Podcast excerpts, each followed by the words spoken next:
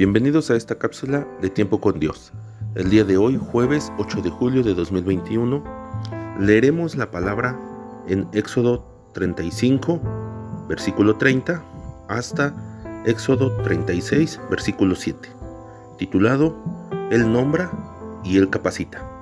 Bienvenidos.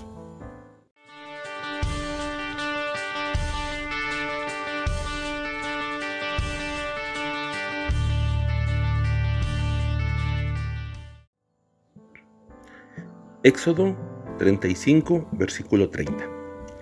Y dijo Moisés a los hijos de Israel, Mirad, Jehová ha nombrado a Besaleel, hijo de Uri, hijo de Ur, de la tribu de Judá, y lo ha llenado del Espíritu de Dios, en sabiduría, en inteligencia, en ciencia y en todo arte, para proyectar diseños, para trabajar en oro, en plata y en bronce, y en la talla de piedras de engaste y en la obra de madera para trabajar en toda labor ingeniosa.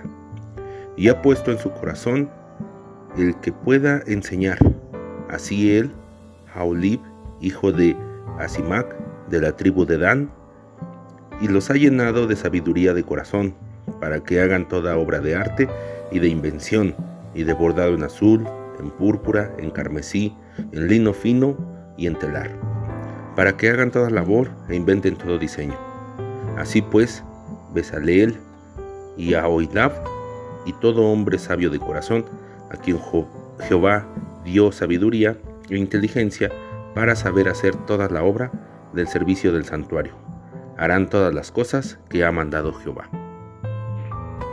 En estos versículos podemos leer cómo el pueblo de Israel construye el tabernáculo, pero es Dios quien lo hace posible.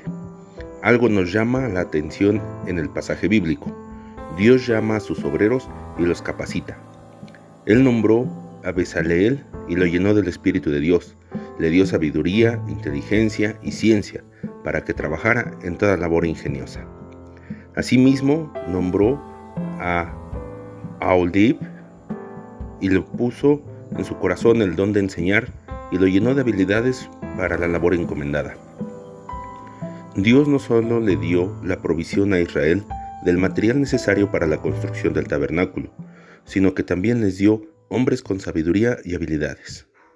Dado que todo proviene de Dios, lo único que debemos de hacer es ser fieles en lo que Él nos ha encomendado. Continuemos con la lectura. Éxodo capítulo 36, versículo 2. Y Moisés llamó a Besaleel y a Joilab y a todo varón sabio de corazón, en cuyo corazón había puesto Jehová sabiduría. Todo hombre a quien en su corazón le movió venir a la obra para trabajar en ella. Y tomaron de delante de Moisés toda la ofrenda que los hijos de Israel habían traído para la obra del servicio del santuario, a fin de hacerla, y ellos seguían trayendo la ofrenda voluntaria cada mañana. Tanto que vinieron todos los maestros que hacían toda la obra del santuario, cada uno de la obra que hacía, y hablaron a Moisés diciendo, el pueblo trae mucho más de lo que se necesita para la obra que Jehová ha mandado que se haga. Entonces Moisés mandó pregonar por el campamento diciendo, ningún hombre ni mujer haga más para la ofrenda del santuario. Así se le impidió al pueblo ofrecer más. Y pues tenían material abundante para hacer toda obra y sobraba.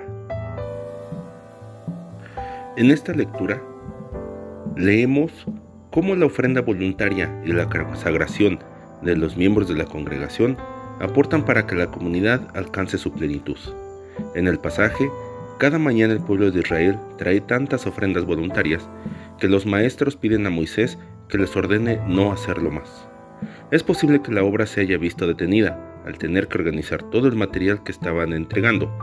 Solo después de pregonar por el campamento que ya no necesitaban hacer más labores para la ofrenda del santuario, el pueblo deja de ofrendar. De esta manera recogen el material de sobra para hacer el proyecto que tenían entre manos. Si bien todo el material ofrendado por el pueblo había sido provisto por Dios, es imprescindible contar con individuos dispuestos para que avance su obra. Así que el día de hoy pidamos a Dios que nos dé sabiduría y nos dé buena voluntad para ser siervos dispuestos en su obra, que nos ayude a nosotros y a nuestra comunidad y nos dé discernimiento para escoger personas idóneas para cada labor y que nos dé la unidad para trabajar juntos, deseando ser un motivo de gozo para nuestro Dios. Es importante servir con lo que hemos recibido. Dios nos hizo hijos suyos y nos dio a cada uno de nosotros un regalo increíble, el cual debemos utilizar para glorificarlo eternamente. Quien recibió inteligencia es para que sirva a Dios con su intelecto. Quien recibió bienes materiales debe servirle usando sus recursos. Aquel que recibió salud debe servir disponiendo las fuerzas de su cuerpo. Sirvamos al Señor con todo nuestro ser y desde el lugar donde nos encontremos. Si reflexiona sobre su vida, seguramente detectará fácilmente que Dios le ha dado distintas bendiciones. Por lo tanto, lo invito a que responda en agradecimiento sirviéndolo y amándolo.